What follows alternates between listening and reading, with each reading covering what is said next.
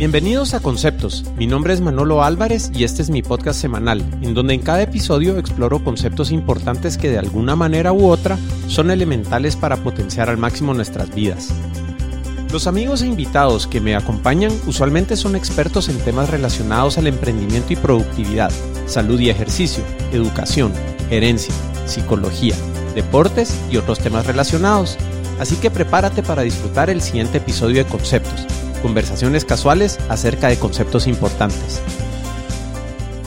Hola a todos, bienvenidos a este nuevo episodio de Conceptos. Hoy los invito a que me acompañen a vernos en el espejo y aceptarnos tal y como somos, a que abracemos con todas aquellas historias que nos han formado, para así poder apreciar las personas en que nos han convertido. La cita para el episodio de hoy viene por cortesía de Bob Marley. Abre tus ojos y mira hacia adentro. ¿Estás realmente satisfecho con la vida que estás viviendo? Hoy mi conversación es con Omar Álvarez, emprendedor tecnológico, improvisador, coach y aprendiz de la vida. Y es en este último tema en que nos centramos hoy, en cómo utilizar de manera positiva las historias que la vida nos ha regalado a cada uno de nosotros.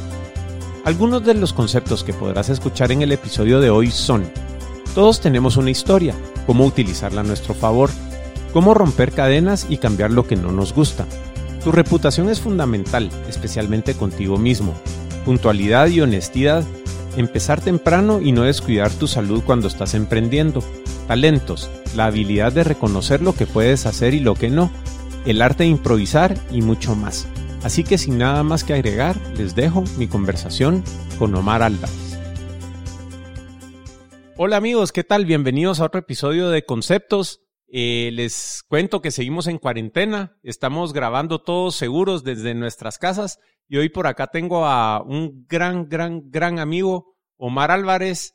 Eh, vamos a platicar mucho sobre talentos, historias y creo que va a ser un, episodio formidable para todos ustedes y estoy bien contento de poder estar hoy en la noche pues eh, aquí grabando y compartiendo con, con Omar. Omar, gracias por hacer el tiempo. Bienvenido a Conceptos. ¿Cómo vas? Bien, bien. Aquí ah, aprendiendo de este tiempo en casa. Qué bueno, vos me estás contando ahorita que estamos haciendo las pruebas de sonido, que mañana te querés tirar unas costillitas y aprender a hacer unas salsas, vos. ¿Cómo está ese rollo de, la cocina? Fíjate vos que, que o sea, a, ver, la, historia de la cocina es, es, divertida en mi vida, no de la cocina, porque realmente no es que me guste cocinar, pero me gusta la parrilla. Eh, realmente cuando vivís con una mamá soltera, eh, no, no, le da mucho tiempo de hacer una parrilla, vos no tenés, no tenés chance de, encender carbón, de exponer el fuego, no están como esos eventos que son eh, más antes que ahora, eh, como actividades de, del papá de la casa, ¿verdad? Y ante, ante que en mi casa mi papá estaba cada cierto tiempo, esa actividad yo no la realicé. Entonces, fíjate vos que eh, hace como un año más o menos le dije a mi esposa, mira, a mí me gustaría crear costumbres nuevas en la familia y me gustaría, y creo que la parrilla podría ser un buen entretenimiento de cosas que a mí me gustaría hacer y me gustaría aprender a hacerlo, desde cómo encender el fuego, desde qué parrillera comprar y como me gusta y me meto y empiezo a preguntar y hacer y hacer, entonces ahora ya llegué al punto donde quiero ahumar. Ese es mi siguiente paso. Lamentablemente no puedo salir a comprar. No, lamentablemente no. Todo a su tiempo. Eh, no puedo salir a comprar que la madera que necesito, que las cosas que necesito. entonces mañana me quiero tirar unas costillas en la parrilla normal, pero lo que más me llama la atención es hacer la salsa. Excelente voz. Y ahí yo creo que eso nos, nos abre la puerta para uno de los grandes temas que, que creo que, que, te apasionan y, y, que quisiéramos ver hoy. Y es esta idea de que todos tenemos una historia, ¿verdad, Omar? Y, y, y creo que ahorita pues, nos mencionabas un poco de, de cómo esto que estás emprendiendo, que estás aprendiendo, que estás queriendo eh, inculcar en tu familia, pues de alguna manera u otra es producto de, de tu historia y cómo creciste, ¿verdad? Vos entonces, eh, te quisiera pedir que nos contes un poco de cómo ves esto de que todos tenemos una historia, ¿verdad vos? Fíjate que yo me he dado cuenta que, que, todos, todos definitivamente si llegamos al día de hoy tenemos una historia en nuestra vida que podemos usar para dos cosas, para crecer o para lamentarnos y, y, que la gente sienta pena por nosotros como personas que somos, ¿verdad? Llegar al punto donde realmente aceptas tu historia, la amas y la utilizas en tu vida para ser mejor, es, es, es momento realmente de conocerte, es porque te has dedicado tiempo, es porque has pasado tiempo. Y lo primero que tienes que hacer es decir, bueno, esta es mi realidad, aquí me levanté, este es el techo que tengo sobre mí, esto fue lo que pasó, no soy más ni menos especial, solo esta es mi historia y, cuántas cosas de ella debo cambiar o hacer diferente. Date cuenta cómo las grandes personalidades o personas que lograron muchas cosas en la vida lo hicieron porque aceptaron su historia y dijeron, yo quiero algo diferente para mí. Pero eso no puede existir si no realmente conoces tu historia. Eh, yo por mi parte, digamos, yo crecí en, la zona 1, en el barrio Gerona. Ahí crecí con hijo de mamá soltera, eh, con, con, mi hermana mayor, que era quienes vivíamos juntos todo el tiempo. Em, y frente a mi casa, de forma divertida, compartíamos 36 personas. Eran, era, un, callejón y entonces en el callejón habían 36 amigos que llegaban a jugar ahí todo el tiempo, eh, de diferentes cuadras, ¿verdad? Porque no era una colonia con garita. Em, y ahí pasábamos las vacaciones, la calle, lo que se te ocurra. Y hoy por hoy te puedo decir que mi historia pudo haber tomado cualquier camino y no necesariamente ser el mejor. Eh, tuve acceso a, vivía a dos cuadras de la limonada, eh, algunos de mis amigos están presos, otros están muertos, otros pertenecen a maras. O sea, digamos que cuando creces en un barrio, eh, llega y vive y compartís con un montón de personas sin discriminar su forma de ser, solo son niños jugando y, eso es bonito, ¿verdad vos? Eh, pero me recuerdo yo, mi mamá, y gracias a ella, yo eh, pues tenía como muchas reglas, como muchas condiciones, eh, yo tenía que cumplir con, un cierto, una cierta forma de funcionar, yo tenía que hacer oficio en mi casa, yo tenía que lavar platos, yo tenía horarios específicos para salir, y así un montón de cosas. Yo creo que si no, si es todas esas cosas no hubieran pasado en mi vida, yo no hubiera aprendido a, vivirla hoy como la vivo, o no estuviera en el lugar donde estoy, sino tal vez también estuviera preso, tal vez también pertenecería a una mara y pasaran otras cosas en mi vida. Y, y ahí es donde yo te digo, todo lo que aprendes en tu vida, sea bueno o malo, todo lo que te pasa en tu vida, todo te sirve, todo en algún momento te sirve y es bueno que te pase antes. Em, es bueno que te pase. Eh, nosotros, yo como papá al principio cometí el error de privar a mis hijos de esa oportunidad de que les pasen cosas en la vida, que enfrenten problemas, que los tengan. Obviamente tienen que ser problemas controlados dentro del ambiente que ellos pueden manejar, pero yo recuerdo que, me escapé de, iba al barranco, bajaba la limonada cuando me habían dicho no lo hagas uno experimenta y uno trata. Y al final de cuentas, eh, yo, yo pienso que todas esas historias de qué hacer y qué no hacer y qué me podía pasar y qué no me podía pasar y qué era arriesgarse y qué no era arriesgarse, también me dieron oportunidades de aprender un montón de cosas. Y de darme cuenta de que debía observar, debía poner atención, debía eh, ver lo que estaba pasando, analizarlo, preguntarme todo el tiempo esa habilidad gracias a Dios la adquirí hace unos años, eh, pero, pero eso era importante, ver qué era eso que me dolía, ver qué era eso que no me gustaba de mi vida, de mi pasado, y cómo yo quería realmente cambiar esas cosas, cómo yo usaba mi historia para hacer mejor mi vida. Em, gracias a eso, pues me di cuenta que tenía que romper algunas cadenas, tenía que tenía que ver cómo habían sido mis papás, eh, qué problemas tenían. Eh, por ejemplo, eh, el tema de un papá ausente es bien difícil, el tema de una mamá que se esforzaba mucho por sacarnos adelante y, que teníamos limitaciones, pero realmente no nos faltaba nada. Con esos niños no lo comprendes. El hecho de, tener un papá alcohólico, por ejemplo, ¿verdad? Que lo veías cada cierto tiempo y no era agradable y realmente después, mucho después adelante en mi vida, eh, pues ya me pude acercar a él, compartir con él, perdonarlo y amarlo como no tenés una idea, eh, es parte de ese proceso donde aceptas tu historia, ves tu historia, analizas tu historia, cuestionas tu historia. Creo que es súper importante. Sí, yo, yo creo que todos estos eventos que, que, ocurren en nuestra vida día a día, ¿verdad vos? Eh, son cosas que, que, determinan mucho cómo nos comportamos, particularmente aquellas cosas que, que suceden en la etapa formativa de la vida, ¿verdad? Eh, creo que es bien importante y una distinción bien profunda que creo que, que hay que poder hacer eh, y creo que, que, es parte de lo que mencionas, pues, es este hecho de que yo no soy mi historia. O sea, yo soy algo más que mi historia y soy esta persona que vivió todo esto, ¿verdad? Pero cuando estamos viviendo nuestra vida, es bien difícil como que callar esa vocecita que está hablando, ¿verdad? Y esa historia que nos contamos acerca de, de, de quién somos está bien, bien ligada a, a esa historia de las cosas que nos pasaron, ¿verdad?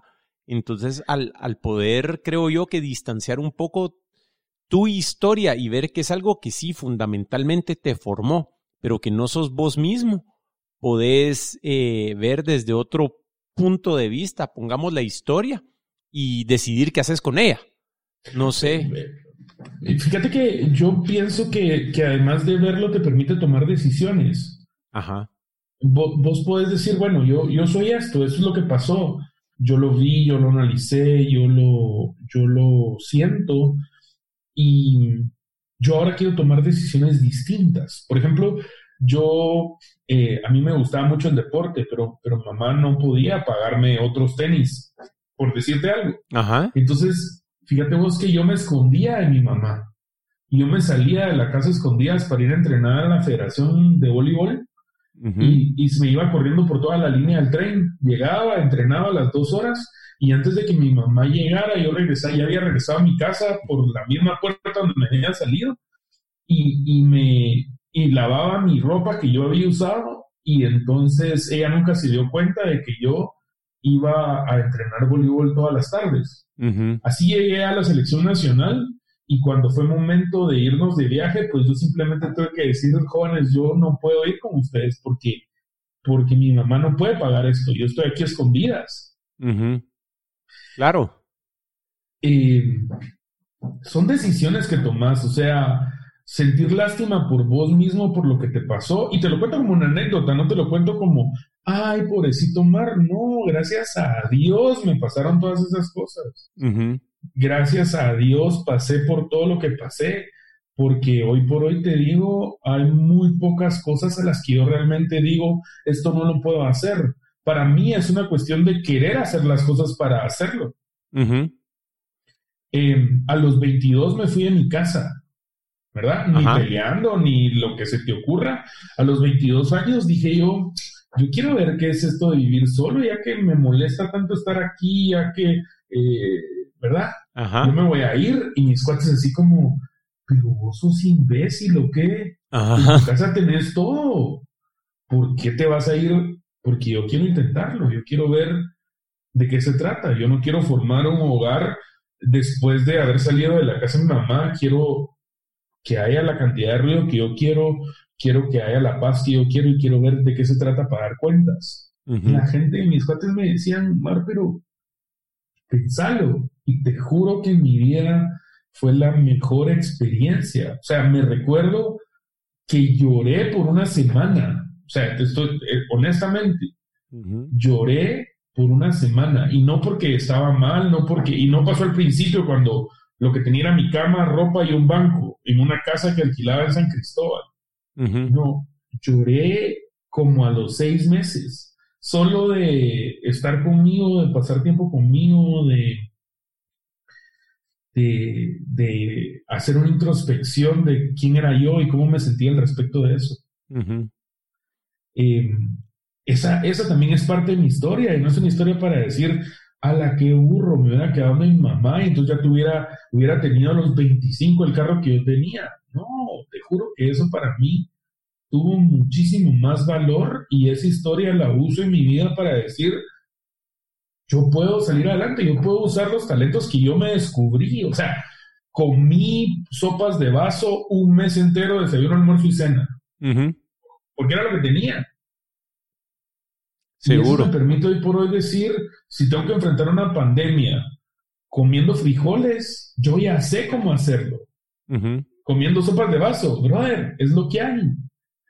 Y, y, eso te tiene que hacer feliz. Y eso tenés que entender de que es parte de tu historia. Este momento que nos está pasando ahorita es parte de nuestra historia y va a ser único. Correcto. tenemos que aprovecharlo y vivirlo. Y, y, creo que es eso que te pasó a los seis meses.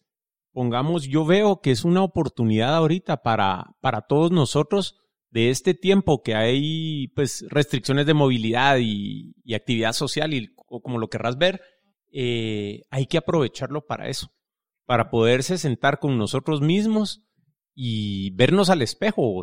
Yo creo que eso es bien importante y, ver eh, realmente quién somos, dónde fallamos, eh, dónde somos fuertes eh, y, una pregunta elemental es de verdad realmente qué queremos, ¿verdad vos?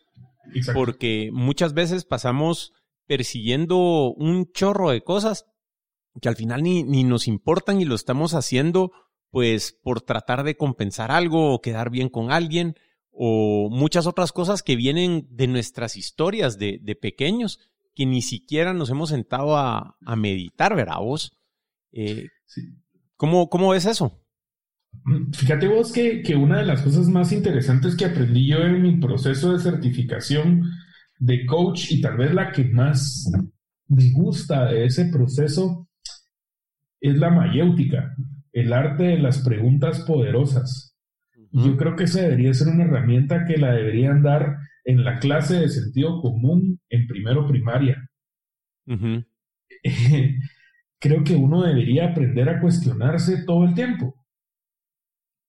Y, la, y la, pregunta es bien, la pregunta es bien fácil. ¿Qué quiero? ¿Qué quiero? ¿Qué quiero hacer? ¿Qué quiero lograr? Quiero, no sé, quiero eh, aprender sobre la parrilla. ¿Ok? Eh, ¿qué tengo que hacer para, para, aprender de la parrilla? Pues investigar quién lo hace. Ok, ir a buscar quién lo hace. Eh, y, eh, ok, es, llega el fin de semana, tengo mi parrilla, tengo todas mis cosas, y en ese momento preguntarme, bueno, me voy a ir a la calle a pasear al centro comercial, no sé, no sé qué hace. Normalmente yo no hago ese tipo de cosas, pero digamos que ese fue el rollo, ¿verdad? ¿Esto que estoy haciendo realmente me acerca al lugar donde yo quiero estar? Uno, no. Entonces, ¿por qué lo estoy haciendo? Así es. ¿Para qué lo estoy haciendo? Pero no el por qué, porque yo siempre he pensado que el preguntarse por qué eh, o preguntarle por qué a una persona te devuelve justificaciones, pero si le preguntas para qué o qué hubiera pasado si, te devuelve eh, una visión de futuro de qué quieres lograr. Entonces, eh, estoy de acuerdo con vos. ¿Quién soy? ¿Quién es Omar? Omar eh, es, un padre de familia, es un... ¿Cómo te definís? Eh, ¿Qué quieres hacer? ¿Qué quieres lograr? ¿Qué te duele? ¿Qué, ¿Cómo te sentís con respecto a esto? ¿Cómo ves esta etapa de tu vida? ¿Qué quieres hacer a futuro? Cuestionarte y tomarte el tiempo de contestarte. Y mi recomendación personal, y esto sí es mi, mi puro mapa mental, es hacerlo con vos porque cuando yo te entrego a vos como mi amigo Manolo la pregunta de vos quién soy yo, pues me vas a dar una percepción basada en lo que vos pensás, en quererme agradar, en que realmente no tiene por qué importarte tanto. Me vas a dar una visión desde tu percepción bondadosa, pero realmente no es la visión que yo mismo debo tener de mí. Claro. Sí, y, te digo, ponete un, consejo que quisiera compartir cuando yo hago ese tipo de, ejercicios, es poder desasociarme de los roles que tengo, porque ponete, bueno, ¿quién soy? Soy papá, sí, pero cuando estoy en el trabajo no estoy siendo papá, tengo otro rol. Entonces, eh, poder distinguir de que yo no soy lo que hago, ponete. E, exacto. ¿Verdad? Sino que yo soy una persona con X definición, que tengo el rol de papá, tengo el rol de haga lo que haga en la empresa, tengo el rol de anfitrión del, programa, eh, tengo el rol de, de ser tu amigo, o sea, entonces lo que pasa es que cuando logramos esa desasociación de que yo no soy lo que hago, de cierta manera también podemos desasociarnos de nuestros resultados. Entonces, cuando los resultados no me definen como persona, estoy más abierto a experimentar, a aprender, a meterme a lo de la parrilla, a ver qué pasa, porque mi individualidad, mi valor como persona no lo tengo atado a lo que estoy haciendo en este momento, ni a los resultados que voy a lograr, ¿verdad? Vos? Entonces, esa sensación es increíble. Yo creo que, que vos, a través de ese proceso que, que llevaste de estar evaluando esta historia y pasar este tiempo solo y cuestionarte y el proceso de coaching que me imagino que llevaste, pues ya, ya eso es lo que te ha abierto a, a estar experimentando con tantas cosas y tener tan poco miedo a afrontar incertidumbre, eh, cosas nuevas, eh, situaciones difíciles como la de ahora, porque vos sabes que en el fondo vas a estar bien, independiente de lo que esté pasando allá afuera. Fíjate que yo descubrí que era una, que soy una persona que mejora mi ambiente. Esa es mi característica. Yo mejoro mi ambiente. Yo, eso es lo que yo creo de mí mismo. Entonces yo llego a un lugar y tengo la capacidad de hacerlo mejor. Eh, con la cordialidad, con la mejora física de lo que estoy haciendo, con el compartir, con lo que puedo aportar, por lo que me puedo callar y demás. Y, ese soy yo, esa es mi, mi, naturaleza, es, este va a ser el mejor lugar porque yo estoy aquí. Esa es mi forma de pensar. Y luego juego el papel, como vos decís, de papá, de amigo, de... ¿verdad? Claro. Y em, me, ha, gustado mucho descubrir eh, esos talentos, eh, darme cuenta realmente de que yo, yo no tengo grandes talentos, o sea, yo, yo me puse, y esto te lo digo con toda honestidad, me puse a ver las maravillosas personalidades que han pasado por tu blog, por tu, por tu podcast. Ajá, ajá. Y yo decía, la qué estrellas! O sea, wow, vos ves el CV de, la Mara, vos ves el CV de Manole, decís vos, y, no solo con respecto a sus títulos académicos, eso es importante, pero para alguien. Eh, más que eso, la, calidad de seres humanos que vos ves y decís, esta Mara ha logrado un montón de cosas. Eh, y cuando vos te pones a ver tus talentos, decís, no, hombre, yo no, yo no, yo no tengo tanto talento, yo, no soy una persona talentosa. Y, fíjate vos que, desde que me invitaste a hacer esto, me puse a evaluar mis talentos y me di cuenta que hay unos que tengo, hay unos que no tengo, hay unos para los que soy bueno y otros para los que no, pero lo que sí sé es que estoy consciente de los que sí tengo y los que sí puedo usar y los exploto. Claro. Y los vivo y los acepto y, los y, de verdad los comparto y los regalo. Eh, y eso me hace sentir bien y orgulloso conmigo mismo. Claro, y yo creo que esa es una de las cualidades que te, que te define y, por eso era mucho que, que, quería tanto tener esta conversación, bravos. O sea, vos sos una persona que se da, ¿verdad? Eh, Olin, todo lo que tenés lo traes a la mesa siempre vos. Yo creo que esa es una de las cualidades que de verdad permite que hagas que cualquier lugar sea mejor. O sea, concuerdo con eso, pero es por eso, creo yo que, que, te das completamente, sin reservas, eh, y especialmente con esa energía y sentido del humor, ¿verdad vos? Eh, y yo creo que eso es lo que te permite, pues, ir experimentando un montón de cosas y, y tal vez, te digo, o sea, no sé cómo lo ves vos, pero yo creo que tenés muchos talentos y has logrado un montón de cosas. Eh, no por contrarrestar lo, que estabas diciendo ni nada, pero creo que, que tenés esta capacidad de adaptación, ¿verdad? De, de poder, sin miedo alguno, cambiar de rumbo totalmente y, y entrarle a lo que venga y hacer lo que querés, vos. O sea, yo creo que eso es bien admirable, porque has tomado decisiones, probablemente lo vamos a hablar un poquito más adelante, como la de irte de tu casa a los 22, de dejar proyectos grandes de vida y empezar algo nuevo de cero, a vos. Eh, y creo que eso es algo que muy pocos tenemos, pues, ¿verdad? Entonces, eh, creo yo que eso es algo, algo maravilloso de lo que tal vez vamos a querer platicar más adelante eh, en el programa para que lo puedas compartir cómo, cómo le has hecho a eso, ¿verdad vos? Sí, fíjate que, yo, yo creo que hay un, hay un tema que es importante. Para mí lo primero es, y, de, lo que quería compartir con vos es la importancia de conocer tu historia. Ese es tu fundamento. Ese es tu fundamento. Tu historia no es buena y no es mala. Es mala si no la usas a tu favor. Eso yo creo que, pues, como la hayas vivido, como te ha tocado, brother, ya estuvo, mano, es lo que sos. ¿Cómo la vas a usar para tu felicidad? Claro. Para, para avanzar, para, para seguir en, esa, en, esa, en ese camino de lo que quieres aprender. Y, después yo, yo creo que el segundo punto tal vez importante para mí es, es la importancia de tu reputación. Ajá. Y, cómo realmente la reputación no es lo que los demás piensan de vos, sino lo que vos pensás de vos mismo. Eh, porque porque la, pues, la percepción de las personas respecto a vos es lo que ellos entienden de vos sin conocer tu background. Incluso la, la percepción que vos, que tenés mucho tiempo de conocerme, tenés de mí, es lo que la historia y las veces que nos hemos relacionado nos da. Pero mi reputación es para mí principalmente la más importante lo que yo pienso de mí. Ok. Y esos pueden ser cosas que para los demás sean buenas o para los demás pues pueden ser malas, ¿verdad? Em, para mí, por ejemplo, el tema de la puntualidad es algo muy importante y lucho todo el tiempo con, con ese tema. Y para mí el tema de la puntualidad es una cuestión de respeto y no de tiempo y, busco mantenerme organizado con respecto a esto. Es algo a lo que le pongo mucha atención.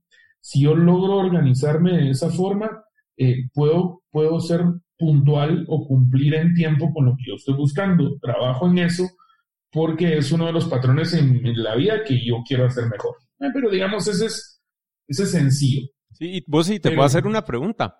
Sí.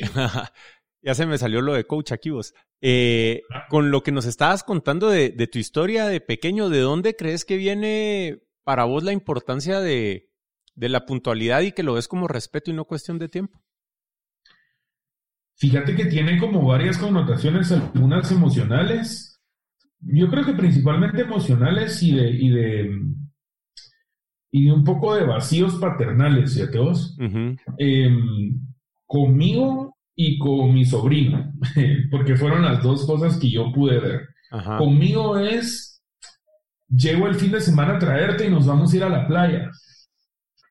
Y era el viernes a las 12 de la noche y yo seguía sentado esperando a que mi papá llegara por mí pues. para irme a traer, para ir a la playa.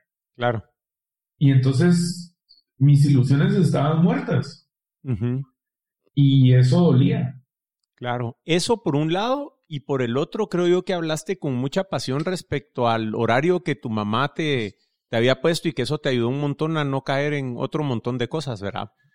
Entonces... el, entender el tiempo que tenés para hacer las cosas. Ajá. Más que abusé de mi tiempo en algún momento cuando, cuando estuve haciendo desarrollo, eh, que creo que es la etapa de mi vida la que menos me gustaría volver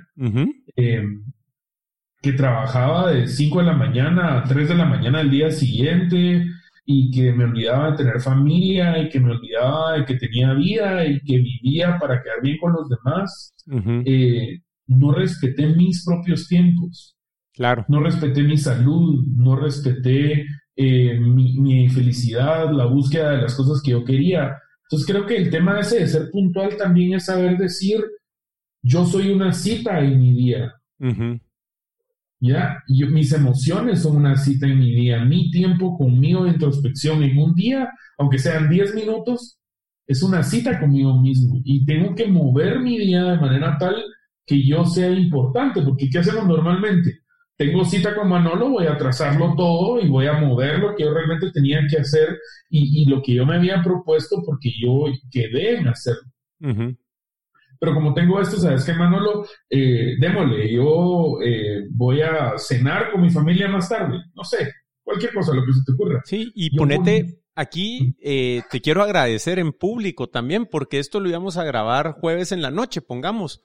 Y creo que ese valor de darnos importancia a nosotros y lo que realmente es importante, como sé que lo compartimos, pues toda la confianza el jueves, de 20 minutos antes de grabar, decirte, mira, eh, mi hijo me pidió que termine de ver una película con él, de un libro que acaba de terminar del colegio, está entusiasmadísimo, hay problema que lo corramos para grabar al sábado, ¿verdad vos? Eh, son las cosas importantes, vos. Esos momentos no se repiten. Ajá, y, y ponete, yo estaba en toda la disposición de sostener mi compromiso con vos en caso de que hubiera pues alguna dificultad de tu lado con el horario o, o lo que fuera. Pero hacer la pregunta, ¿verdad vos? Y ser honesto y no decir, mira, es que salió una emergencia o lo que sea, no. O sea, mira, esto es importante para mí, me puedes apoyar en, en, en darle, ¿verdad? Vos? Entonces, pues te quiero agradecer aquí en el, en el podcast que me hayas ayudado con eso. Y, segundo, creo yo que el mensaje que estás enviando es, o sea, esto de la reputación y eso, y, la puntualidad, como la manejas, el mensaje que te estás dando a vos mismo es yo importo. Claro. Ese es el objetivo. O sea, yo quedé de cenar en mi casa a las 7 de la noche. Eh, no importa si alguien más pasó, hizo, vino, brother, es una cita más en mi calendario. Es una cita y es una cita muy importante. Claro. ¿Me, entendés? Entonces el tema de ser puntual no solo es cumplir con tus condiciones de trabajo, es cumplir con vos mismo con lo que querés lograr. Y eso es a lo que debiéramos darle importancia, uno, por sobre todas las cosas. Si empujas a eso te va, y te haces la pregunta, bueno, esto que estoy haciendo ahorita, que estoy perdiendo el tiempo, me ayuda a lograr mi objetivo de llegar a cenar con mi esposa y con mis hijos a las 7 de la noche, no, brother, deja de hacerlo, pues. Ajá. ¿Me, entendés? Claro. Entonces, ese tema de la puntualidad para mí es para conmigo principalmente, para con mi corazón. Y entonces trato de ser puntual con todo lo demás para poder ser puntual conmigo. Y ese es mi compromiso. Lamentablemente lo aprendí a la mala. Si vos lo puedes aprender antes o ya lo aprendiste, qué bueno. Genial. ¿Vos y qué pensás de la, de la honestidad, vos? Eh, Uy, ese es, ese es, uno, de, ese es uno de los talentos eh, secretos que para mí en mi vida han sido los más duros. Eh, soy una persona directa, soy una persona parca, soy una persona que dice las cosas de frente. Cuando le doy vuelta a las cosas es porque no me interesan, pero normalmente mi respuesta es así y algunas veces ofendo a las personas. Ayer, por ejemplo, tuve una reunión con alguien que me dice, quiero que te vengas a trabajar conmigo. ¿Sí? Y le digo, gracias, no me interesa trabajar con usted porque yo no quiero seguir vendiendo tiempo. Quiero multiplicar lo que tengo y valoro mucho mi tiempo y no creo que debe invertirlo en su empresa. Y entonces eh, la otra persona que estaba en la reunión se sintió y se vio como ofendida. ¿Cómo así que yo no valgo tu tiempo si yo te estoy buscando contratar y darte un trabajo? Y el dueño de la empresa me dice, eh, me parece lo que me decís, pero dentro de tu tiempo, ¿crees que hay alguna forma que podamos trabajar juntos? Y le digo, bueno, tal vez sí hay una forma, pero tal vez en esta, y si lo pensás, eh, en esta época donde tenemos que aprovechar todo lo que viene y hay muchas personas sin trabajo y, hay, que, y hay que tomar las oportunidades que nos vienen y vamos a fluir con lo que está pasando, también decir no está bien. Claro. También decir no quiero trabajar con usted está bien. Y, y, mi socio se mata la risa y me dice, partner, ¿qué necesidad, partner? Porque alguien llega y me pregunta algo eh, la clásica pregunta, por decirte algo.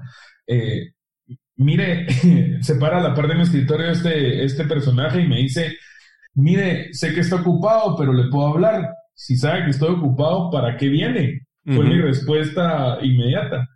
Y, y, entonces dice, y me dice mi socio que está sentado a la par mía, partner, ¿qué necesidad, partner? ¿Por qué, ¿Por qué le contesta así al muchacho? Pues y la honestidad y esta, y, la honestidad para mí realmente va más allá de tu forma de contestar así. La honestidad es decir, hola, yo soy Omar, este soy yo. Y, si te quiero, te quiero, y si no te quiero, no, no te quiero. Y, si te ofrezco mi ayuda, te la voy a dar al 100%, y si no te la quiero dar, te voy a decir no quiero. Y si estoy en desacuerdo con algo, eh, te lo voy a decir si creo que tenés la capacidad de entenderlo. Y si no, no. Pero, pero la honestidad para mí es primero un proceso de aceptación personal, porque no puedes ser honesto con lo que no sabes. Eh, y para mí por eso se vuelve en algo súper importante y sí creo que tiene un valor fuertísimo el ser honesto, aunque, aunque duela. Eh, lo valoro y lo acepto. Todo el mundo, mira, la pregunta más morbosa que existe sobre el planeta es, Manolo, ¿puedo ser honesto con vos? Nadie, nadie te dice que no, nadie. Todo el mundo quiere saber qué les querés decir. Ajá. Ahora. Nadie te dice, no quiero. Sí. Mira, algo que me llama mucho la, la, atención, eso es que creo que esa pregunta se utiliza como una cobertura para aliviar ese dolor que mencionas. ¿verdad? Como que, mira, lo que estoy a punto de decirte, te lo estoy diciendo solo porque soy este ente en el Olimpo que va a ser honesto con vos y eso es lo que me está dando el permiso, ponete, de ser transparente y decirte lo que realmente pienso. Y yo creo que ese debiera ser nuestro modo por default de operar, ¿verdad vos? No es nuestra sociedad. Vivimos en una sociedad ofendida, lamentablemente. Eh, el otro día me dice, me dice una, una, una chava polaca que conocí, esposa de un amigo, me dice, yo no entiendo ustedes los guatemaltecos para qué preguntan cómo estás si realmente no quieren saber cómo estoy. Su respuesta es bien, o sea, mejor se dijeran hola, hola, y ya está, es un saludo. Porque yo un día llego y le digo, ¿cómo estás? Ah, pues fíjate que me he estado sintiendo mal del estómago y, y he dormido mal y me duele no sé qué, y así como, ok, qué bien, va. Claro. Pero no estás acostumbrado a recibir eso. Y en esa pregunta y respuesta tan simple, te das cuenta que no vivimos en una sociedad que esté acostumbrada a la comunicación directa y honesta. Correcto. Sí, y, y, te digo, para mí, pues creo que es bien importante. No sé si estoy tan evolucionado como vos para, para ser honesto en todas las situaciones. Todavía soy algo acomodador en algunas situaciones, ¿verdad vos?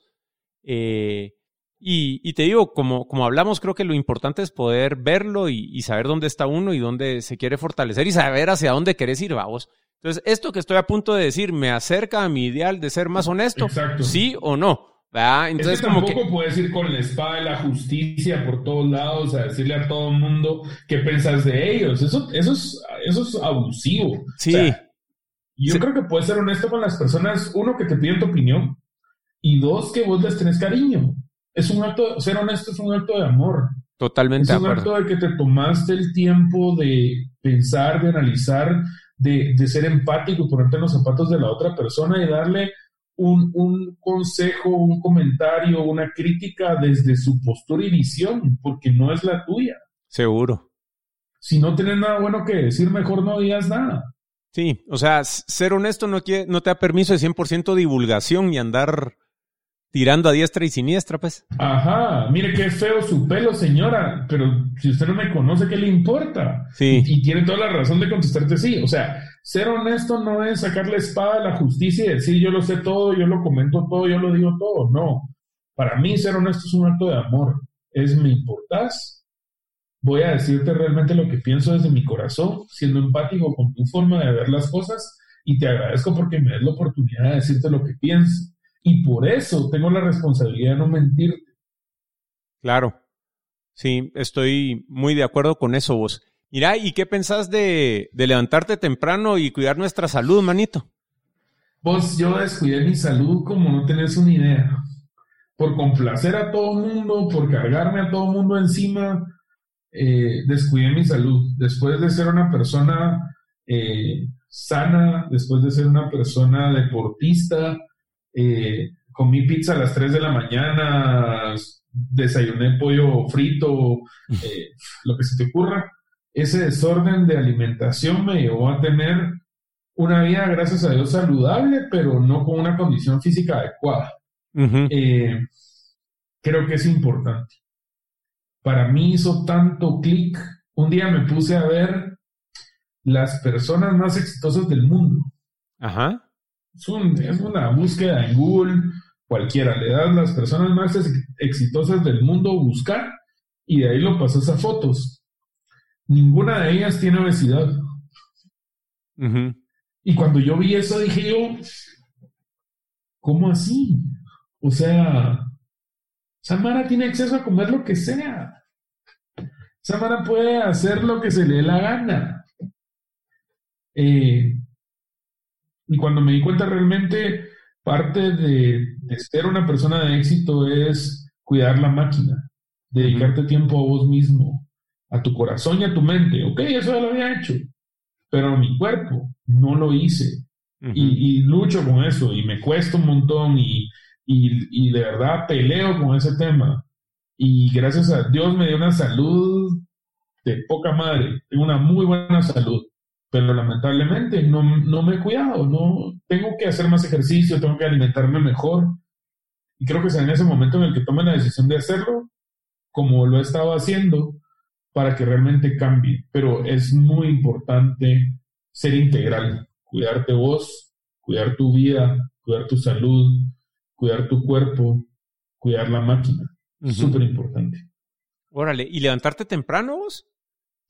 Fíjate que las horas más lindas del día son en la mañana, vos. Las horas más lindas del día para mí son súper, súper, súper importantes. O sea, eh, en ese primer periodo del día, de 6 de la mañana a 8 de la mañana, son muchísimo más productivos. Eh, tenés menos interrupciones, tenés tiempo para, para, pensar, para meditar, eh, tenés tiempo para, para organizar tu día, eh, tenés un montón de cosas bien bonitas durante ese tiempo de la mañana donde todo el mundo está arrancando, todo el mundo está en su tema, todo el mundo está empezando. Eh, te digo, dormir es bueno como una forma de descanso, muy bueno, pero dejar de aprovechar el día por dormir no es algo que a mí me guste hacer. Claro. Entonces me duermo temprano, me acuesto nueve de la noche y me levanto a las 6 de la mañana de lunes, bueno, de lunes a viernes me levanto a las 5 porque llevo a mi hijo al colegio, pero el fin de semana yo me levanto lo más tarde a las 6 de la mañana. Eh, mi esposa no lo ama, no le encanta, pero así soy, vos. Creo que es importante. Qué bueno, vos, qué bueno. Vos si nos quisieras contar un poquito de tu trayecto como emprendedor, ponete, y por qué te dedicas a, a emprender y, un poquito de, esa trayectoria para, para poder eh, ver, pues, de ir cerrando este tema de, tu reputación con vos mismo y cómo esto te, llevó a, ese trayectorio de, a esa trayectoria de, emprendimiento. Fíjate vos que, la historia es bien divertida porque yo estaba, eh, tenía, cuando me gradué del colegio, tenía beca en la Landívar y en la del Valle y yo decidí que quería irme a la San Carlos. Porque no quería tener la, la presión de mantener las notas. Ok. Eh, si un día ella no podía pagarme, lo iba a depender de mi mamá por siempre y entonces no quería eso y me fui a estudiar a la San Carlos. Em, era divertido porque me iba caminando hasta el, hasta el Parque Colón y ahí tomaba una camioneta 72 preferencial donde aprendí a dormir parado. Llegaba a la San Carlos para que el edificio estuviera cerrado, para que hayan tomado la universidad, para los huelgueros, no sé qué se te ocurra, pero esa fue la universidad donde tuve la oportunidad de estudiar y realmente nunca me sentí identificado con ella. Cuando terminé o cerré la carrera, estaba llevando dos carreras en paralelo, ingeniería en sistemas ingeniería industrial, eh, me conseguí un trabajo eh, en, una, en una empresa de desarrollo, eh, pero yo no sabía desarrollar. Entonces estuve ahí como un tiempo, de ahí me, pasé a una empresa de cinchos y en esa empresa de cinchos empecé a trabajar implementando un ERP. Eh, en la empresa de desarrollo aprendí un poco de desarrollo, ahí fue donde te conocí hace 20 años. Ajá. Em, y yo no era talentoso. o sea, yo los veía a ustedes programar y yo decía, wow, esa mara sí es pila. Eh, después fui a trabajar a esta empresa, a esta empresa de, cinchos, pero a mí me gustaba esta parte de desarrollo y me llaman de una agencia de publicidad y me dicen, mira, queremos empezar con el desarrollo web en la agencia y queremos que te hagas cargo del, departamento o el área de, de, desarrollo web. Perfecto, pero ellos tenían cinco clientes, cinco clientes grandes. Entonces yo hice web hace, no sé, 19 años eh, donde los diseñadores me daban los insumos y yo me encargaba de la progra, ¿verdad? Otro nivel, otro tema de progra. Seis meses, siete meses después, eh, exactamente un 13 de agosto del 2001 o 2, no me recuerdo bien, me dice la dueña de la agencia, hey, mira, fíjate que no podemos seguirte pagando porque ya los clientes que teníamos que aprender, que atender, ya están atendidos. Entonces, la computadora que te compramos está ahí para vos, las licencias que te compramos están ahí para vos. Aquí está tu oficina si la querés usar y, y no te podemos seguir pagando un sueldo, pero si querés seguir viniendo, seguir viniendo. Y eso me pasó un 14 de agosto, fue 14 de agosto, y la mayoría de cosas por alguna razón extraña me han pasado en la vida el 14 de agosto. El 14 de agosto me cambié de oficina, el 14 de agosto hice mil cosas. Y entonces a mí no me tocó, no me tocó emprender porque, porque, por opción, sino, brother, ya no te podemos pagar, mira qué haces. Y me pudiera buscar otro chance. Pero decidí en ese momento, durante ese descanso del 15 de agosto, eh, darle un, intentarlo, solo intentarlo. Y creo que es una de las primeras y mejores decisiones que he hecho en mi vida. Le voy a dar una oportunidad a esta historia. Eh, tengo todo para hacerlo, tengo lo que necesito para hacerlo y lo que tengo que hacer es probar. Y llegué ese día siguiente a sentarme en mi escritorio con absolutamente nada que hacer e hice lo que yo creo que hay que hacer cuando uno quiere empezar con algo y es llamando a tus amigos llamé a mis cuates y les dije, ¿qué onda? Mira, fíjate que estoy haciendo web y estoy trabajando en web y eh, puedo hacer páginas web. Eso era lo que yo podía hacer en ese tiempo. Ajá. Ese mismo día conseguí mi primer cliente. Mi primer cliente fue Enrique Ponce de, de Empire Promotion. Y él llegó otro emprendedor y me dijo, mire, fíjese que quiero traer DJs a Guatemala y no tengo página web, usted me la haría, sí, yo se la hago, y cómo se la pago, no importa, y lo hago después. Y eso lo estaba buscando la reputación de él, que ya estaba teniendo éxito, para, que, para poder decir, y ya tenés clientes, sí, Kike es mi cliente. Claro. Y dices, eso era lo que quería lograr. Desde ese día hasta el día de hoy, no hay un solo día en mi vida que yo haya dicho, no tengo nada que hacer, o no tengo un proyecto que me están ofreciendo o no tengo un pendiente. O, gracias a Dios, como emprendedor, mi última entrevista de trabajo fue en el 2001 y a partir del 16 de agosto del 2001, eh, no hay un día que yo haya estado desempleado, desocupado o sin trabajo. Eh, y yo creo que así se empieza todo, se empieza hablando con tus amigos de lo que puedes hacer, quién sos, eh, para qué puedes servir, utilizar tu historia y tu reputación para que ellos sepan que sos una persona que va a cumplir y cumplir, ¿verdad? Eh, eso es todo. Eh, después de eso, de estar en la agencia trabajando solo, estuve así como dos, tres años y como tal vez como un año y medio, contraté a mis primeros dos desarrolladores y de ahí, de ahí para acá, hice tres sociedades. Eh, viví, eh, mientras estaba viviendo solo, estaba trabajando con mi empresa de desarrollo web. Y en ese proceso de juntarme, creyéndome esa historia que dice, si querés llegar lejos, eh, si querés llegar rápido, anda solo, pero si querés llegar lejos, anda acompañado. No sé cómo es la frase, pero es, ¿sabes qué? Buscar, buscar un socio. Ajá. Eh, encontré un montón de personas en el camino que me decían, brother, tengo la idea de la vida. Vos solucionás la parte técnica, yo me encargo de todo lo demás. Y yo, sí, démosle. Y entonces, como era dedicado y entraba hacía y le decía, bueno, aquí está la parte técnica. No sé qué hacer con esto, pero no te ibas a encargar de todo lo demás. Sí, pero mm, yo tengo mi chance, pues yo no lo puedo dejar. Ah, bueno, entonces solo yo sacrifiqué en este proceso y me victimicé un montón con respecto a decir por qué me va mal en las sociedades, por qué las sociedades no funcionan, qué aporto yo para que esto no funcione. Y entonces sí tuve mi primera empresa solo con mi primer socio, me fue mal. Luego armé una nueva sociedad con alguien que me complementaba en el área financiera, me fue mal. Luego armé una nueva sociedad con, con, otro, con otro brother y con unos muy buenos amigos y también me fue mal. Me fue mal después de dos, tres años de pasar el placebo del, del, iniciar y del creer que la vida la vas a solucionar.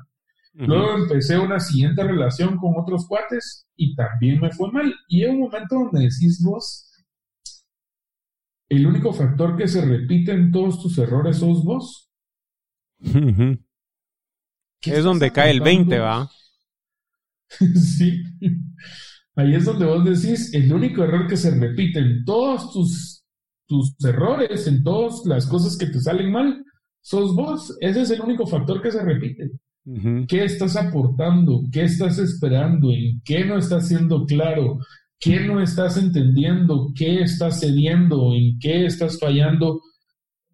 ¿Para dónde vas? Y cuando vos te das cuenta de que realmente vos también aportás para que eso funcione, aceptás que cometiste un error y dejas de victimizarte, las cosas entonces funcionan mejor. Ajá. Y personalmente creo que ese es el nivel más alto de honestidad que existe, ¿sabes? Esa honestidad con uno mismo. Y cuando tenés ese nivel de honestidad, de introspección, es donde de verdad puedes empezar a cambiar tu vida. Sí, lo creo lo creo como no tenés una idea que eso, que eso es así.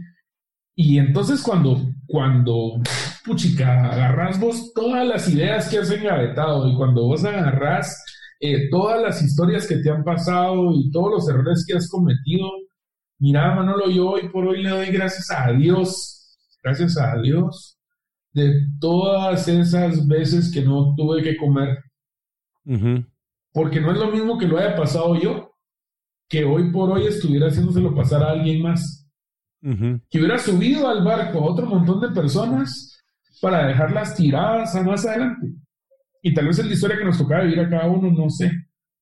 Pero te digo, hoy por hoy creo que todas esas experiencias te forman y no hay escuela para eso. O sea, puedes seguir una fórmula de emprendimiento perfecta pero esto para mí es pasión, guts y, ganas.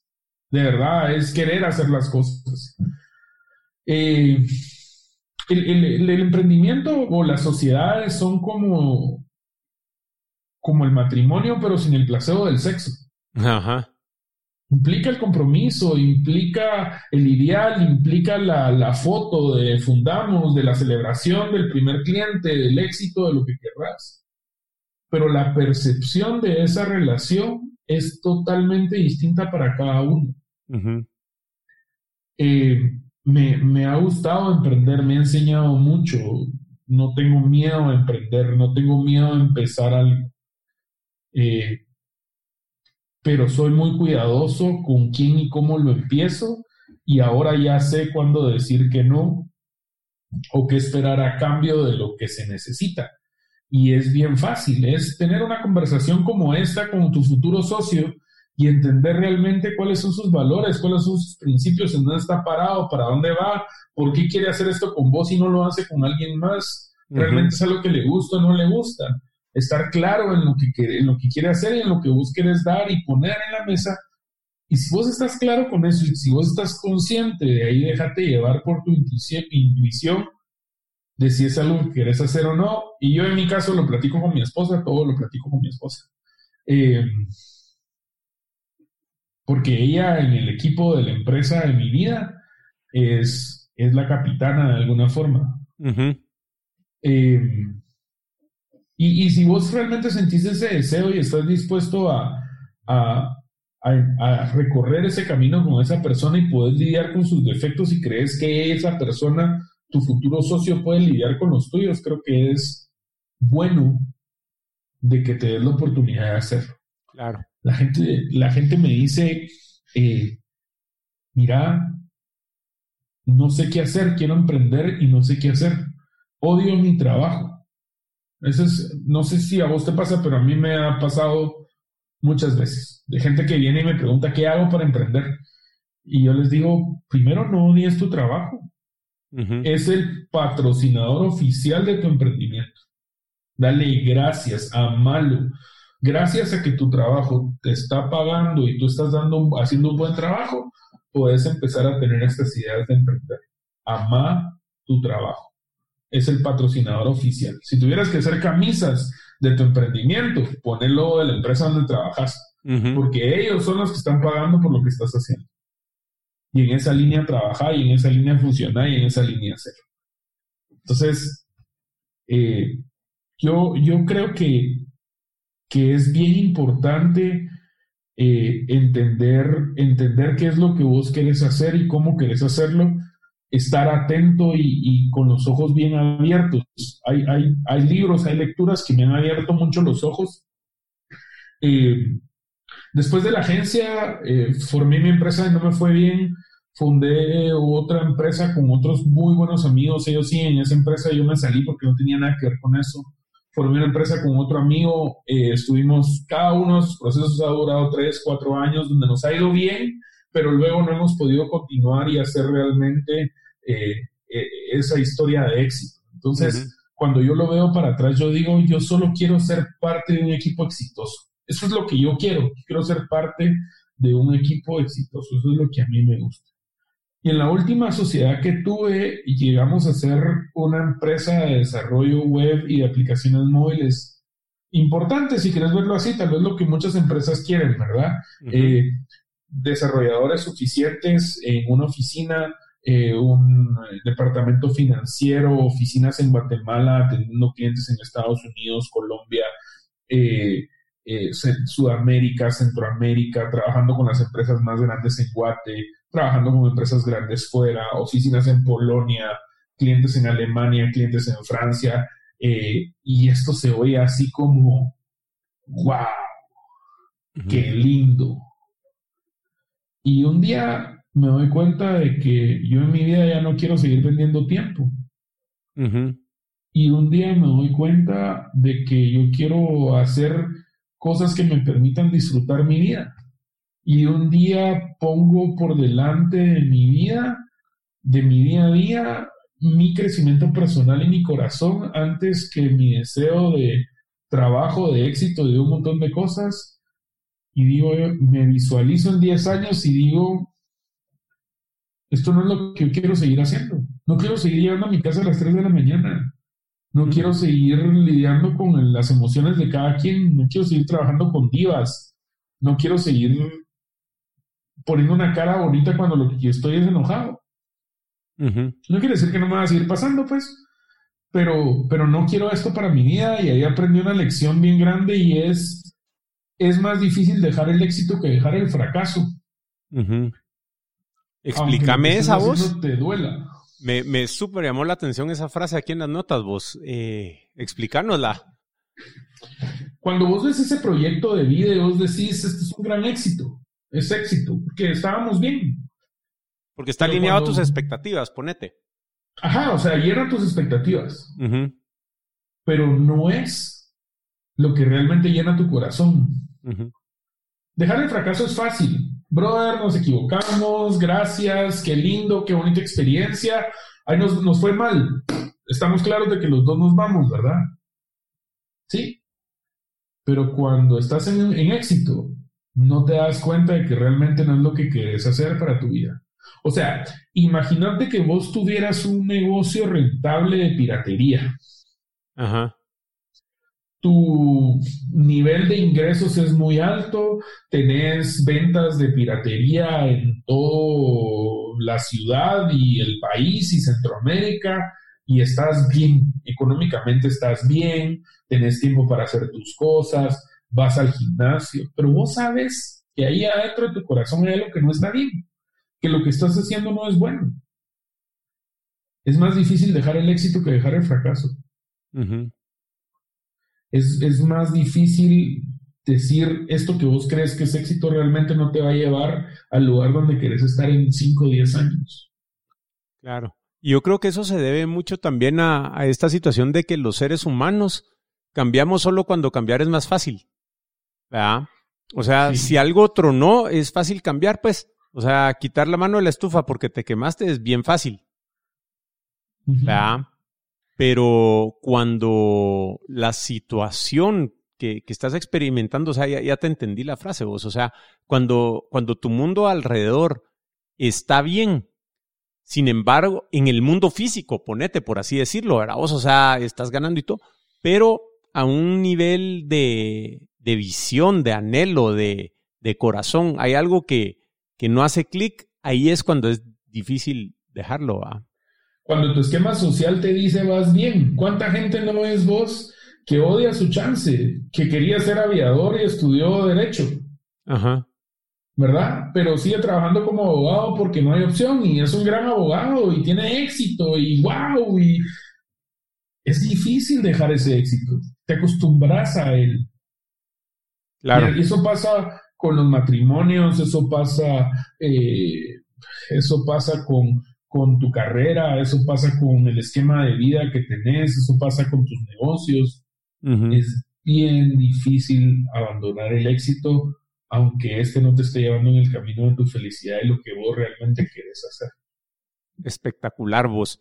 Mira, Omarín, contame un poco acerca del perdón antes de, de pasar ya a la parte final donde vamos a hablar de talentos. Eh, contame del perdón. Fíjate que eh, recientemente tuve la oportunidad de, de, recibir la llamada de un amigo hace un año y me dijo, eh, juntémonos a desayunar. Y yo le dije, ok, qué chilero, juntémonos a desayunar. No, no te imaginas, no te imaginas lo que ese evento va a cambiar tu vida. Y eh, ese día me dice él, mire, quiero, quiero que empecemos a ser amigos. Y le digo yo, ah, ¿cómo así? Sí, quiero que busquemos la forma de encontrarnos cada semana a desayunar, el mismo día, en la misma hora, en el mismo lugar.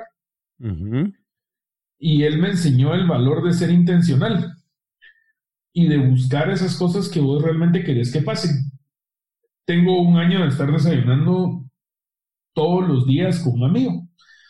Eh, ahora somos tres. Em, con ese deseo, con ese camino de, desayunar a preguntarnos cómo estás. Solo esa es la pregunta, ¿cómo estás? ¿Cómo estuvo tu semana?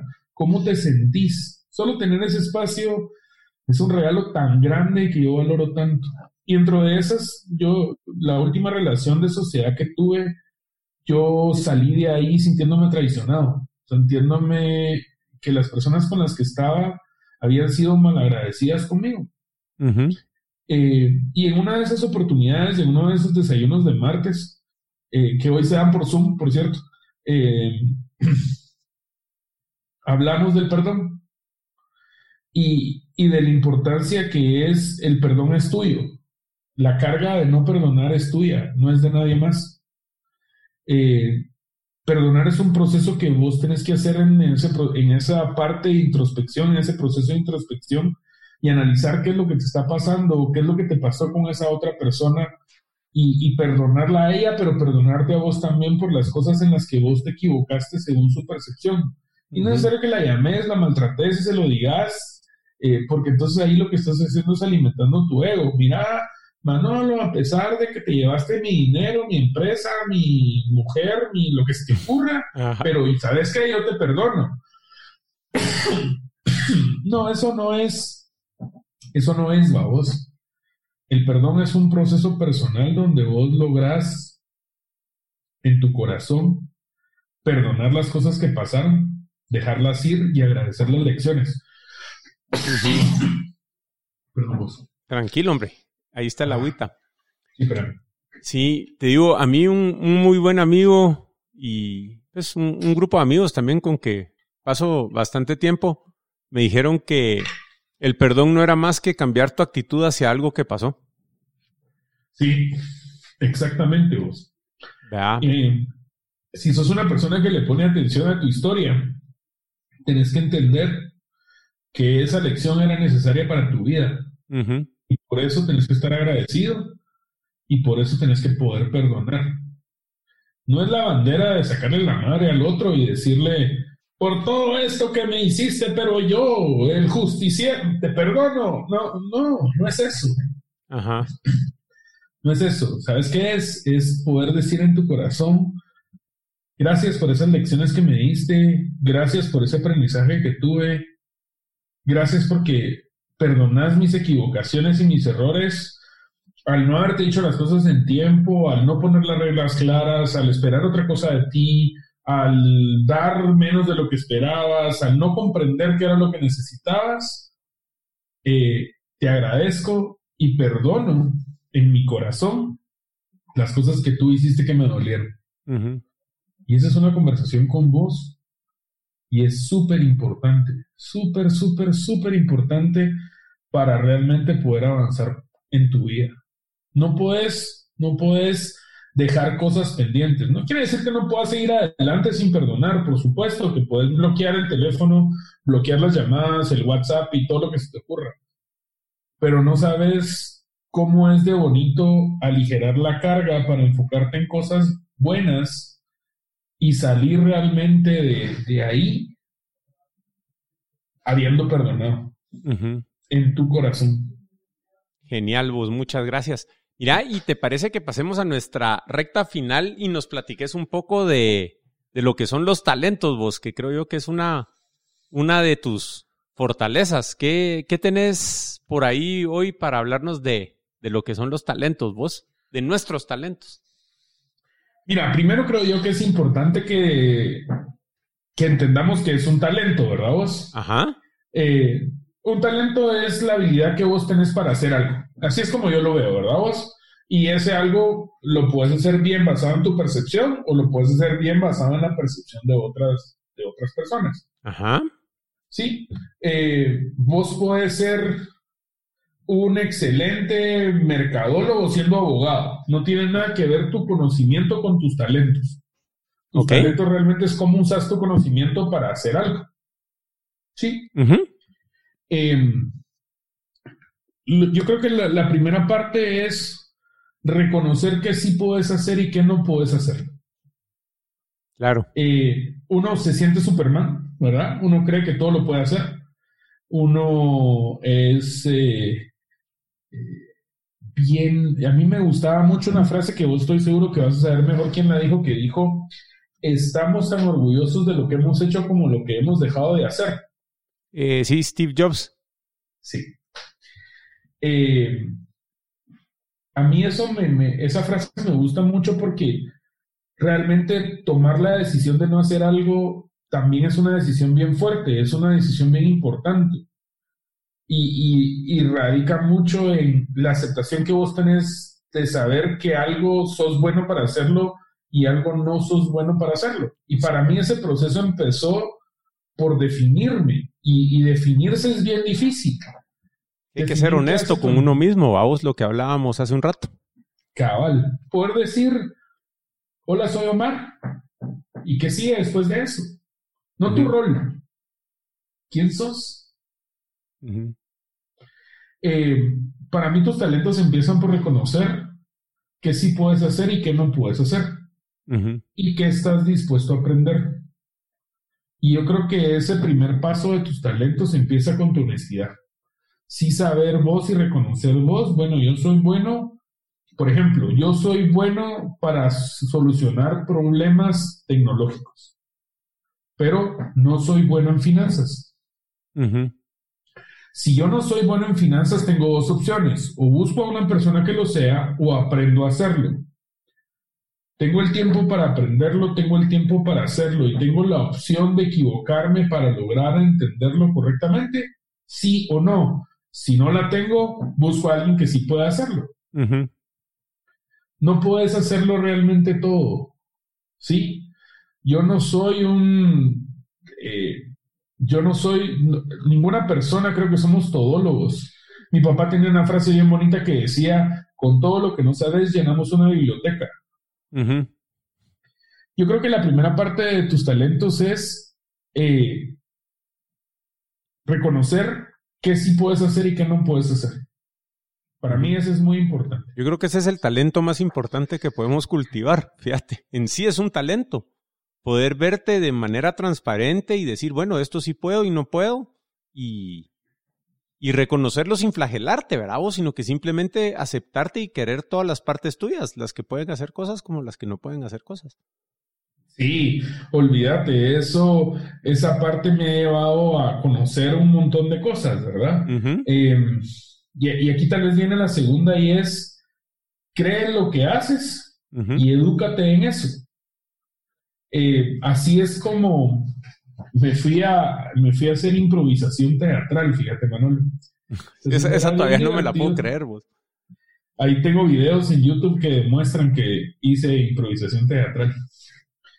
Fíjate que un día o durante mucho tiempo me puse a buscar o a ver el tema del stand-up como un hobby y dije yo, ¿cómo me gustaría separarme ahí enfrente y hablar de lo que me duele? ¿Va? Em, e hice lo que hago todo el tiempo y es llamar a mis amigos y decirles, brother, eh, quiero hacer stand-up comedy. ¿Verdad? Eh, yo creo que es la forma de empezar todo. Yo creo que esa iniciativa empieza por socializarlo. Todo lo que querrás lograr en la vida empieza por socializarlo. Todo lo que vos querrás hacer. Querés eh, hablar porque te encantan los carros y ese es tu mundo empezar a hablar con la gente sobre que te gustan los carros y compartirlo y hablarlo con la gente y vas a ver que vas a encontrar a alguien que le gustan tanto como a vos y que además te puede dar una oportunidad en conocerlos más y así te vas a ir moviendo en ese mundo donde vas a ir creciendo. Entonces me puse a buscar, llegué a un colectivo que se llama Stand Up Comedy Guatemala y tomé mi primer taller de stand-up. Cuando venía del coaching venía yo todo lo puedo lograr, soy impresionante, wow, ¿verdad? Todo lo que necesito saber está dentro de mí. Cuando llegas al stand-up tenés que escribir sobre lo que te duele y ser honesto con decirlo. Porque en el stand-up vos hablas de tu sufrimiento. Y lo que, y lo que pasa en el stand-up es que no buscas ser gracioso, solo estás dando tu punto de vista con respecto a algo, con una técnica específica de emociones que impresiona a la persona porque se siente identificada y por eso se ríe. hay, 17, hay 17 emociones con las que trabajas y formas diferentes de armar un chiste a partir de eso. Y una estructura de, de stand-up comedy que a mí me pareció genial y me puse a estudiarla. En el proceso de eso, de aprender stand-up, me invitaron a este, a este taller de, improvisación teatral.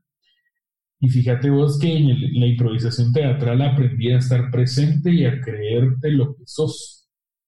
Porque estás aquí y ahorita yo lo que soy es eh, una persona que está compartiendo con, con Manolo del tema de su vida. Eso es lo que estoy diciendo. Eh, cuando voy a jugar con mis hijos, soy un niño más. Cuando voy a vender, soy un vendedor y me lo tengo que creer y ahí lo que aprendes es, soy el vendedor que se viste formal, que camina de tal forma, que lleva una computadora, que además lleva una agenda. ¿Qué es un vendedor y cómo vos te lo metes y cómo vos lo crees y cómo vos lo, lo manejas. Improvisar no es hacer un chapuz. Improvisar es todo lo que vos tenés a tu alrededor y cómo lo unís, lo tomás y lo transformás en eso que querés lograr. Eso es punto número uno. Dos, es estar presente, es estar aquí en este momento sin que nada más te, te distraiga. Y tres, es creerte lo que sos en la improvisación te toca ser carnicero, sos carnicero y te tienes que imaginar cómo es el carnicero, si es delgado gordo, si tiene algún problema, si, si eh, no sé, usa bastón, si come mucho, si come poco.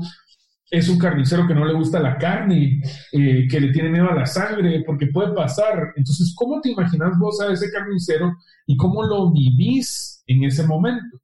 Y yo creo que esa es de las cosas más interesantes que me enseñó la improvisación, fue a estar presente y a creerme lo que soy. Eso para mí fue muy, muy importante. Entonces, cuando uno se cree lo que es y se define y dice, bueno, yo soy un emprendedor, ok, a partir de eso me debo educar en qué, qué es ser un emprendedor, cómo funciona un emprendedor, para qué es qué puede hacer y qué no puede hacer y cómo yo puedo cambiarlo. Entonces, para mí ese punto es importante. Créete lo que eres y edúcate en esa línea. ¿Verdad? Em, aparte de aprender a improvisar es súper importante. Para mí es es súper importante. ¿Qué vas a hacer hoy con los recursos que tenés? No es eh, qué me invento, cómo salgo del clavo. No, la improvisación va mucho más allá de eso.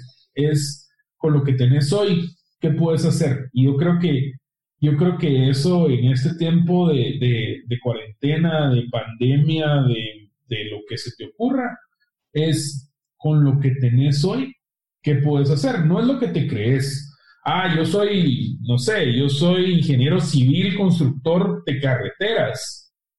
Eh, brother, sí, pero no puede salir. Yo soy eh, arquitecto de penthouses, sí, brother, pero no hay construcción. ¿Qué puedes hacer? ¿Qué, con lo que tenés hoy eh, y necesitas conseguir, puedes hacer panes con frijoles y sacarlos, salirlos a vender? Sí puedo. Ah, ok en ese momento que estás haciendo los panes con frijoles, sos la cocinera de la cocina y vas a hacer los mejores panes con frijoles como a vos te gustaría comértelos. Y cuando los salgas a vender, no vas a ser el arquitecto que hace penthouses, sos el vendedor de panes más cabrón que hay. Y eso es lo que te tenés que creer. Entonces, para mí esa parte de la improvisación en este momento es aceptar el momento en el que estás y qué puedes hacer con lo que tenés. Para mí eso es. Genial. Genial, vos. Mira y ponete, te quería preguntar un, poco sobre el tema de visualización, que creo que tal vez tiene algo que ver ahí con, con la improvisación y el aprendizaje. Ponete, por acá veo que para vos es bien importante estarte visualizando cómo vas a estar en 10 años. Eh, contarnos cómo te visualizas en 10 años y por qué ves que eso es importante en relación a los talentos. Fíjate que yo me, me, aprendí a visualizar a futuro para tomar las decisiones de hoy en la línea del camino que yo debía seguir para cumplir con mis objetivos. Sí. Eh, Hace tal vez no más de un año establecí mi objetivo de vida eh, y, hoy por hoy camino para, para ese camino. Mi objetivo de vida es, yo quiero ser abuelo con estabilidad financiera. no es una empresa de 450 mil empleados y aviones, y no, yo quiero ser abuelo con estabilidad financiera. Eso es, eso es simple, para mí es simple. Pero todo lo que implica a partir de eso. Tengo un hijo de 19 años y uno de 12, ¿sí? Eh, mi, hijo no, mi hijo grande no quiere tener hijos. Which is good. La parrilla es parte de ese objetivo. Yo quiero, cuando mis hijos ya no viven en mi casa, se han casado, tengan o no tengan hijos, quiero que puedan decir, Hoy es día de parrilla donde mi papá vamos a ir hasta su casa a compartir con él. Eso no es algo que está pasando hoy. Eso es algo que va a pasar mañana, en 10 años, en 15 años o en 20 años. Ahora, si yo quiero llegar ahí, ¿qué es lo que yo tengo que hacer hoy? Por ejemplo, tengo que cuidar mi salud, porque si no cuido mi salud, me voy a morir. Y si me muero, no voy a poder cumplir con el objetivo de ser abuelo. Y no hay parrilla y no hay parrilla. sí. Así es, sí. Y, bueno, y quiero tener estabilidad financiera. Ok, lo que estoy haciendo para tener salud eh, y para tener estabilidad financiera, ¿me acerca a ese objetivo o me aleja? No, llegando a mi casa a las 3 de la mañana, durmiendo dos horas, comiendo pizza a las 12 de la noche, me aleja de ese objetivo. Ok, entonces lo dejo. Eh, ¿Dónde quiero estar? ¿Será que para dentro de 10 años ya enterré a mi mamá, por ejemplo? no, no lo sabes. Realmente ninguno esperábamos este momento. Cuando vos pensás en lo que querés lograr en 10 años, este tiempo de encierro es una oportunidad para la introspección. es una oportunidad para improvisar, es una, es una oportunidad para conocer tus talentos, cómo reaccionás, cómo funcionás. Ese tiempo de encierro es solo una, pequeña etapa en una meta que viene en 10 años. Sí. Eh, para mí el tema de visualizarte es importante. Para mí ese tema de, de ver qué es lo que vos querés hacer de tu vida en 5 o 10 años se ha convertido en una forma de vivir importante. Esta es la oficina que quiero, este es el carro que quiero, esta es la casa que quiero, este es, estos son los amigos que quiero, esto, estas son las relaciones que quiero cultivar o no lo son. Y no es una cuestión de la edad, es cómo te ves vos en 10 años. Yo te pregunto a vos, Manolo, ¿cómo te ves vos en 10 años? Pues fíjate que es interesante. Ahorita, eh, como bien lo hemos platicado, algo que se está volviendo bien importante para mí es la, carrera de deporte de mi hijo, aunque es chiquitito. Pero probablemente, no sé, bravos, aquel tiene la idea de, de, estudiar fuera y se están abriendo ciertas oportunidades. Entonces, eh, en 10 años, pues no sé, tengo que reconocer que, que no tengo una idea clara, pero probablemente tal vez sea en otro país que esté. Eh, quiero también, al igual que vos, para mí la, la parte de estabilidad económica es bien importante. Eh, y ponete el equivalente para mí que mencionabas de, de, ser un abuelo con estabilidad económica. Eh, ponete, yo siempre tuve en la cabeza esto de que yo quería construir mi vida de cierta manera, de poder pagar el colegio que yo quisiera para mi hijo, pero para poder acompañarlo a hacer eh, los deberes también. Entonces, eh, es interesante, vamos, porque eso implica cierto nivel de ingresos económicos y cierta libertad de tiempo para poder aprovechar esos, eh, esos momentos que son tan importantes, ¿verdad? Entonces, te digo, yo esperaría en, en 10 años eh, tal vez para mí tener más tiempo para hacer este tipo de cosas que estamos haciendo hoy, ¿verdad?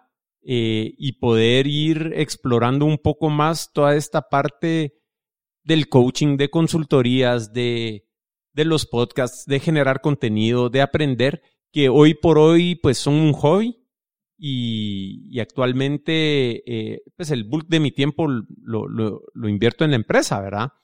Eh, pero te digo, sí quisiera poder dedicarme más a estas cosas que en un nivel más profundo creo que son más importantes, ¿verdad?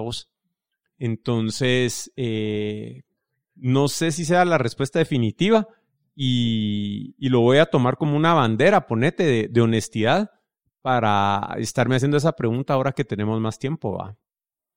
Sí, digamos, tenés que ser flexible con vos y puedes cambiar. Yo en esa búsqueda de eso te quiero contar que a los 30 años me puse la tarea de ver cómo iba a llegar a los 40. Ajá. ¿Verdad?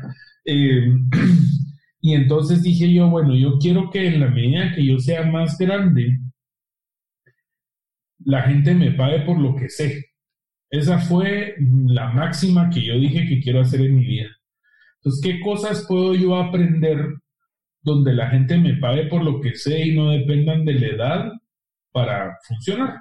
Claro. Eh, así eh, me certifiqué como, como, como organizador de torneos de póker.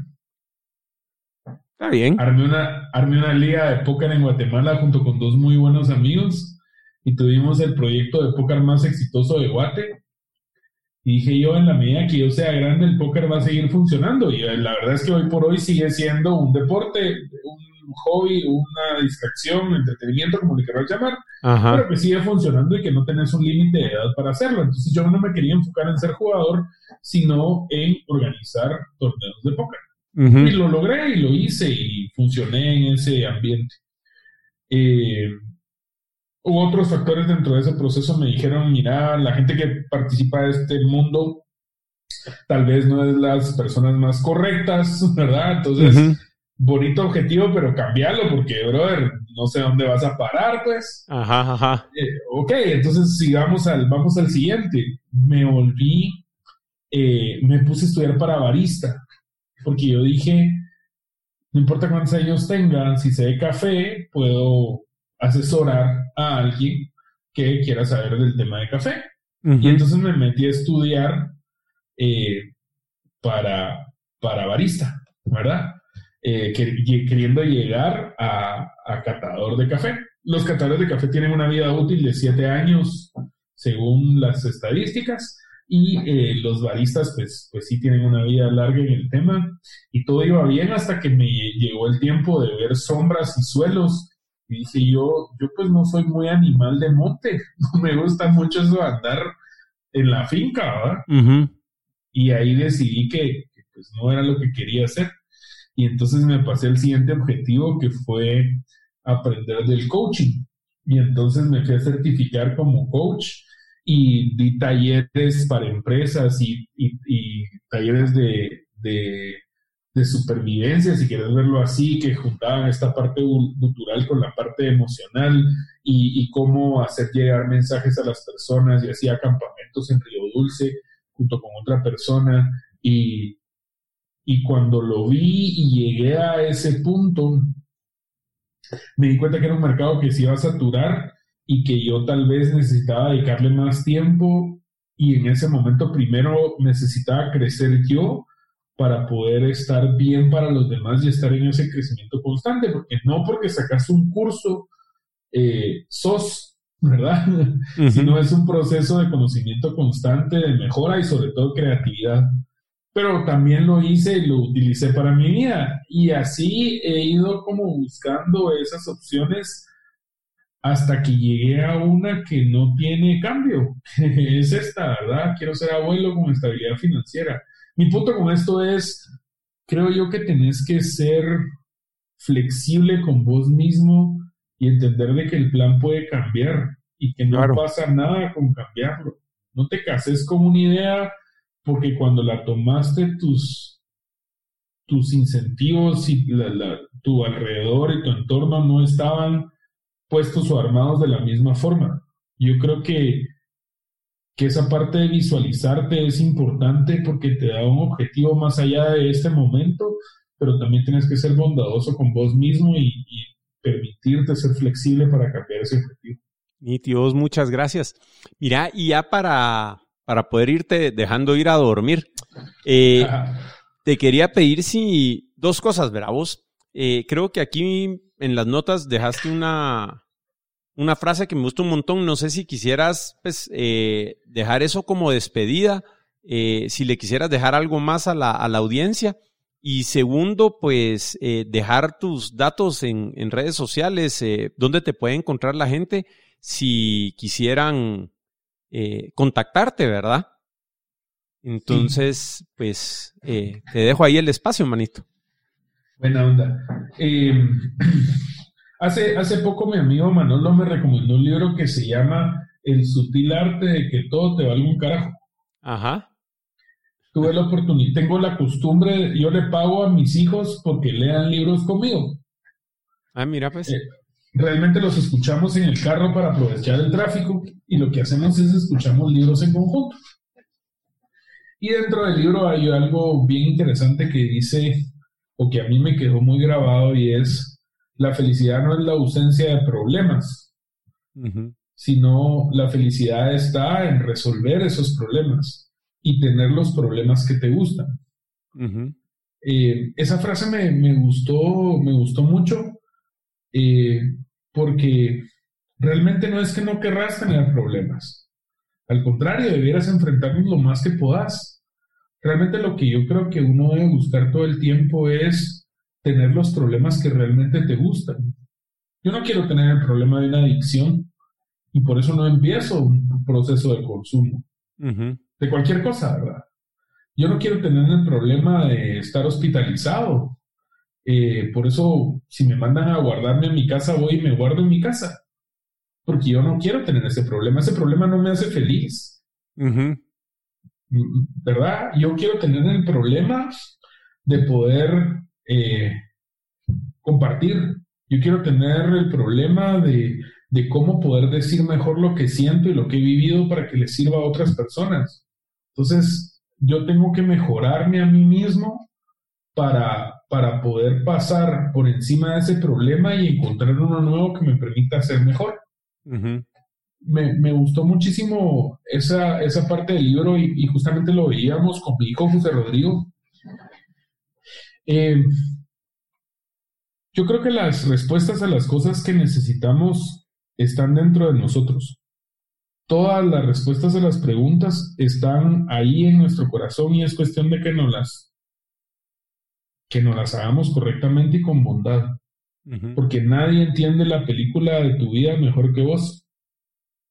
Y sos el único que va a poder dar una respuesta con absolutamente todos los argumentos. Esa pregunta no se puede evadir, la puedes aplazar, por supuesto, pero todas las preguntas tienen respuesta en tu corazón o dentro de vos, ¿verdad? Lo que tenés que hacer, creo yo, es buscar bien, es, es realmente encontrar esas cosas y, cuestionarte todo el tiempo eh, para, para buscar esa felicidad. Y basado en lo que te dije antes, esa felicidad es en tener los problemas que te gustan. Genial. Pues. Y para mí eso ha sido, pues ese es el nuevo entendimiento que tengo de mi vida, el buscar mi felicidad es tener esos problemas que realmente quiero tener. Qué bien vos, qué bien.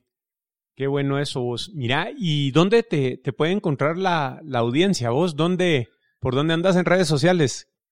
Fíjate que el, la verdad es que no estoy muy activo en las redes sociales. Eh, en el Facebook tengo a las personas de las que les quiero compartir mi vida. En el Twitter mi alter ego habla babosadas. Ajá. Y, el, y en LinkedIn, LinkedIn es un cementerio de cosas que tengo ahí por ego. Entonces, eh, prefiero que la gente me mande un correo electrónico o me, o me busque y me mensaje eh, para platicar. Me encanta dedicarle mi tiempo a las personas y si les puedo servir, eh, pues para mí va a ser un gusto. Genial, entonces si estás de acuerdo vamos a dejar tu correo en las notas del show. Las van a poder encontrar en conceptos.blog diagonal Omar y por ahí vamos a dejar el, correo de aquel para que le puedan escribir los que deseen entablar eh, una comunicación con él. Eh, en el grupo de Facebook te he visto activo, que acabamos de empezar la comunidad del, podcast ahí en, el grupo de Facebook.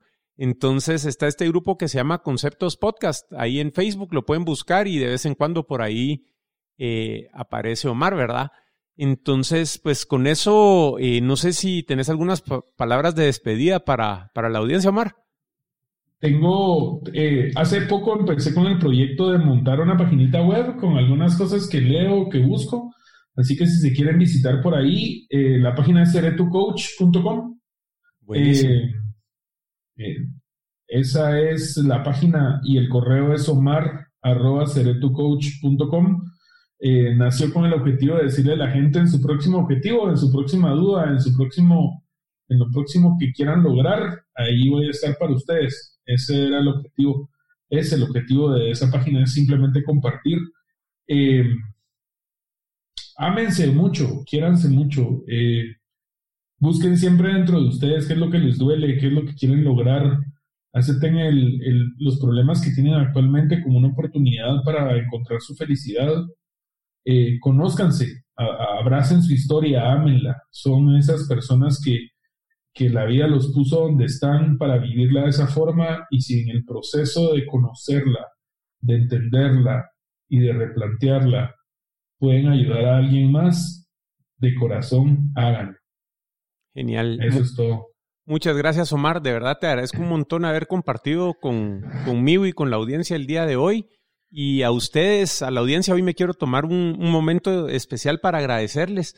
Eh, poco a poco ha ido creciendo bastante la, la, audiencia y es gracias a ustedes que hoy me puedo sentar acá a tomarme una mi buena taza de café de, de la antigua, tener una tremenda conversación con, con, un amigo y pues poder estar compartiendo conceptos que, que son importantes. Así que muchas gracias a todos y hasta la próxima.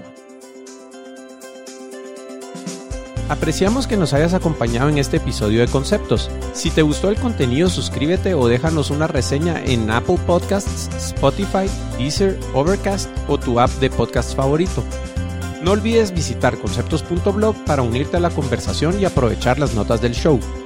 Para contactarnos, escríbenos en Twitter a arroba conceptospod o envíanos un email a show arroba. Conceptos es una producción de Ricardo Cuzuco Ortiz, quien también graba, edita y masteriza el podcast. Manolo Álvarez conduce el podcast y conceptualiza todos los episodios.